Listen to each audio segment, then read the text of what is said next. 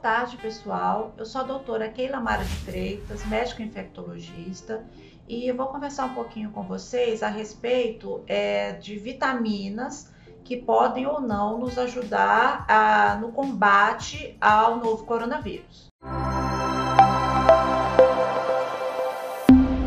Não existe nenhum estudo é, clínico de peso, um estudo sério que comprove qualquer eficácia de vitaminas como vitamina D, vitamina C, própolis, polivitamínicos, com relação à prevenção ao novo coronavírus.